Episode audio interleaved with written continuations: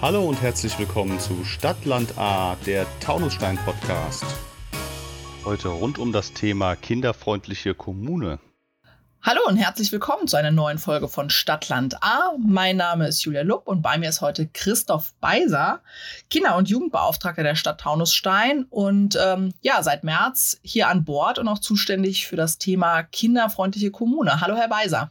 Hallo, Frau Lupp.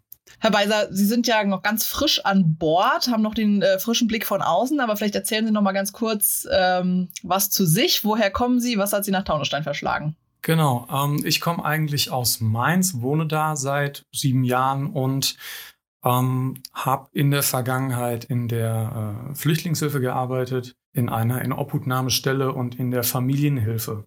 Ähm, das heißt, ich bin ähm, von Haus aus Sozialpädagoge und habe mich jetzt nochmal umgeguckt, was man sonst noch so machen kann als Sozialpädagoge und bin auf diese Stelle gestoßen. Und ähm, da wurde jemand gesucht, der das Projekt Kinderfreundliche Kommune in Taunusstein umsetzt. Und ich fand äh, das total spannend. Ähm, mit den Kinderrechten habe ich bisher noch nicht viele Berührungspunkte gehabt, aber ich äh, finde es immer cool, mich in ein neues Thema einzuarbeiten und äh, neue Sachen kennenzulernen. Deswegen äh, war das einfach spannend für mich. Gut, und die praktische Erfahrung, die haben Sie ja offenbar schon gesammelt in der, in der Vergangenheit. Ja, auf jeden ja? Fall. Natürlich, also an der Basis gearbeitet, da kriegt man natürlich einiges mit. So, dieser rechtliche Überbau ist natürlich nochmal was anderes. Für mich ist auch wichtig, wie kriegen wir das äh, tatsächlich ähm, vor Ort hin? Wie kann man das konkret ausgestalten ne, in der Kommune? Ja, vielleicht erzählen Sie uns erstmal äh, sozusagen kinderfreundliche Kommune äh, in wenigen Sätzen zusammengefasst. Was bedeutet das? Na gut, die kinderfreundliche Kommune, das ist erstmal ein Titel. Die Stadt Taunusstein hat ja das äh, Siegel bekommen im November 2019 und äh, wurde damit von diesem Verein Kinderfreundliche Kommunen e.V. ausgestattet. So, der Verein Kinderfreundliche Kommunen arbeitet mit der UNICEF und dem Deutschen Kinderhilfswerk zusammen und gibt dieses Siegel eben oder vergibt dieses Siegel gemeinsam mit denen an Kommunen, die sich für die Umsetzung der UN-Kinderrechtskonvention einsetzen. Das passiert entlang an vier Kriterien. Das eine ist äh, Vorrang des Kindeswohls, kinderfreundliche Rahmengebung, also welche, welche Gesetze und Verordnungen, Gemeindeverordnungen, äh, Magistratsverordnungen gibt es in Taunusstein, die äh, Kinderfreundlichkeit mit einbeziehen. Beteiligung von Kindern und Jugendlichen. Was machen Kinder und Jugendliche tatsächlich vor Ort? Wie mischen sie äh, in der Kommune und in der Politik mit? Und äh, dem Recht auf Information. Das heißt, wie informiert sind Kinder über die Kinderrechte? Und wenn ich das jetzt richtig verstanden habe, wir haben das Siegel jetzt schon bekommen. Genau. Weil wir da schon überall super aufgestellt sind oder weil wir uns jetzt auf diesen Weg machen? Also Taunusstein hat natürlich auch schon einiges zu bieten. Es gibt das Jugendzentrum, das ist wahnsinnig gut ausgestattet, eins der, ja, der best ausgestattet, die mir so bisher untergekommen sind. Es gibt eine gute Infrastruktur von der äh, offenen Kinder- und Jugendarbeit, Jugendräume in vielen Ortsteilen. Taunusstein ist ein, äh, eine schöne Stadt, es gibt viel Grün drumherum, es gibt viele Spielplätze, Bolzplätze etc. Also so auf den ersten Blick ist da schon einiges da. Kinderfreundlichkeit heißt aber natürlich auch, dass man, äh, dass man Kinder in die Prozesse mit einbezieht. Das heißt, es ist ein Unterschied, ob äh, Taunusstein einen Spielplatz hat oder ob Taunusstein einen Spielplatz hat, der unter Beteiligung von Kindern und Jugendlichen zustande kam. Die Frage ist immer, wie sind Jugendliche daran beteiligt, an dem, was die Politik und die Kommune so macht? Also erstens festhalten, kinderfreundliche Kommune hat nicht nur was mit Kindern zu tun, sondern geht auch um Jugendliche. Ja, auf jeden Fall. Also mit Kindern, das ist immer ein bisschen irreführend mit der UN-Kinderrechtskonvention. Da steht Kinder, also von Kindern die Rede. Aber tatsächlich gilt die für Personen unter 18 Jahren. Also auch für Jugendliche. Okay.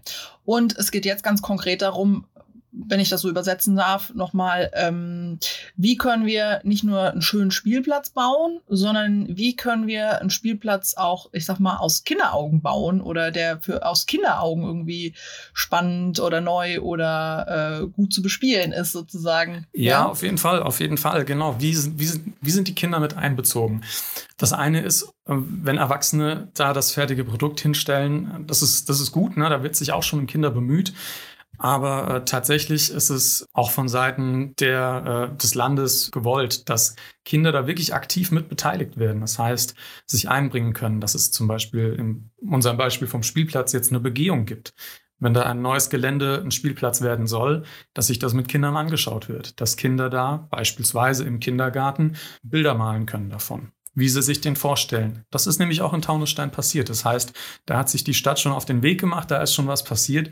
Genauso wird im, äh, werden im Coop, im Jugendzentrum, werden Jugendliche ins Programm einbezogen. Das, äh, das passiert auch schon. Das heißt, da, da ist auch schon in diesem oder bei, auf dieser Ebene, wie werden Jugendliche und, und Kinder in Prozesse einbezogen, da geht auch schon was. Aber da kann auf jeden Fall auch noch mehr gehen.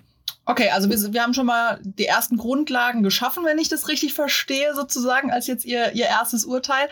Aber da geht noch was. Ja, genau. Genau, vielleicht ganz konkret mal, was ist denn kinderfreundliche Kommune? Also was machen wir denn jetzt damit? Also wir haben jetzt dieses Siegel bekommen. Jetzt gibt es so eine kleine Bestandsaufnahme. Ein paar Sachen machen wir schon mal ganz richtig. Aber wie gehen wir, was machen wir jetzt weiter? Oder was machen Sie jetzt weiter? genau, also meine Arbeit orientiert sich an einem Aktionsplan, der in der Vergangenheit zustande gekommen ist, äh, aufgrund von Umfragen, des äh, Vereins Kinderfreundliche Kommunen in Taunusstein. Ähm, da wurde die Verwaltung befragt, die Kitas wurden befragt, die Schulen, also alle, die im Prinzip mit Jugendlichen und Kindern zu tun haben. Es wurde festgehalten, wie weit Taunusstein auf diesem Weg zur kinderfreundlichen Kommune ist. Und was noch umgesetzt werden soll, kam in diesen Aktionsplan. Und äh, da stehen 22 Maßnahmen, die Taunusstein umsetzen soll und die eben Hauptteil meiner Arbeit sind, um noch kinderfreundlicher zu werden. Das sind beispielsweise die Verankerung der UN-Kinderrechtskonvention in den strategischen Zielen der Stadt Taunusstein. Das ist passiert, das haben wir erreicht. Außerdem sollen Verwaltungsmitarbeiter zum Thema Kinderrechte geschult werden, weil auch die Erwachsenen eben äh, fähig sein sollen äh, oder alle Erwachsenen fähig sein sollen, die Kinder in ihren Rechten zu unterstützen. Auch das wurde schon erreicht. Da hatten wir den Professor Dr. Roland Roth, eine Koryphäe aus, äh, aus dem Thema, also dem Themenbereich Kinderrechte, hatten wir am Start. Und äh, auch jetzt ist wieder was in Planung.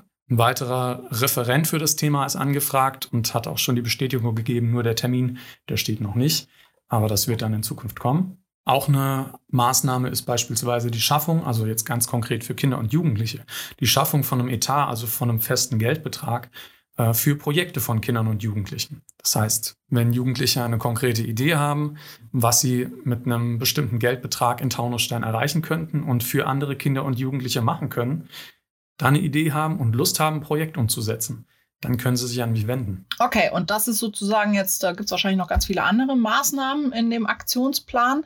Ähm, und das ist jetzt äh, quasi Ihre Aufgabe zu gucken, ja, höchstwahrscheinlich, dass die Jugendlichen auch beispielsweise von diesem Geldtopf wissen oder dass eben auch irgendwie wahrscheinlich ja zusammengebracht wird, was dann zusammengehört, damit die Kinder dann auch mit auf die Spielplätze können zum Beispiel. Ja, genau, ja. Das macht es natürlich gerade nicht einfacher, dass wir Corona haben. So. Ähm, ich glaube, das Wichtigste momentan ist wirklich die Infos rauszukriegen an die Leute, an die Kinder und Jugendlichen, zu wissen, dass es diese Möglichkeiten gibt, sich da einzubringen, sich zu beteiligen. Das ist jetzt eigentlich auch so der Hauptschwerpunkt. Okay, aber da können wir schon mal festhalten und jetzt den Aufruf starten. Also, wer Ideen, Fragen oder sonst irgendwas hat zum Thema Kinder und freundliche Kommune, wenden Sie an Herrn Weiser. Ganz genau, ja. Auf unserer Website ist das Ganze auch nochmal hinterlegt, ja. Genau, ja. Ja, also Corona macht das Ganze natürlich nicht einfacher. Gibt es jetzt aber was ganz konkret für 2021, wo uns ja leider die Pandemie höchstwahrscheinlich auch noch eine Weile begleiten wird, ähm, was geplant ist? Also ganz konkrete Maßnahmen, die wir jetzt umsetzen können? Ähm, ja, die gibt's auf jeden Fall. Ich habe ja gerade schon erwähnt, die äh, Schulung für Verwaltungsmitarbeiter, ähm, den Etat für Kinder und Jugendliche und ihre Projekte. Wir möchten mit Kindern und Jugendlichen zusammen ein Partizipationskonzept aufsetzen, um gemeinsam zu klären, wie und wo wollen sich Kinder und Jugendliche an den Entscheidungen der Stadt beteiligen. Ein weiteres Beispiel ist zum Beispiel auch die Überarbeitung von Kinderinseln. Vielleicht kennen Sie manche Kinder schon, wenn man sich, äh, wenn man auf der Straße unterwegs ist und hat eine, eine gefühlte Notsituation, dann und man möchte Zuflucht suchen, dann gibt es einige Räumlichkeiten in Taunusstein, die Kindern Schutz bietet. Also wo Kinder zur Tür reingehen können und da steht jemand und weiß. Also Geschäfte beispielsweise Geschäfte, oder sowas, ja, ja, zum Beispiel. So, die wurden etabliert und äh, über die Nutzung ist aber nicht besonders viel klar. Wir müssen da noch mal ein bisschen nachjustieren und überarbeiten das Projekt gerade. Das ist zum Beispiel auch was, was jetzt 2021 noch passieren soll.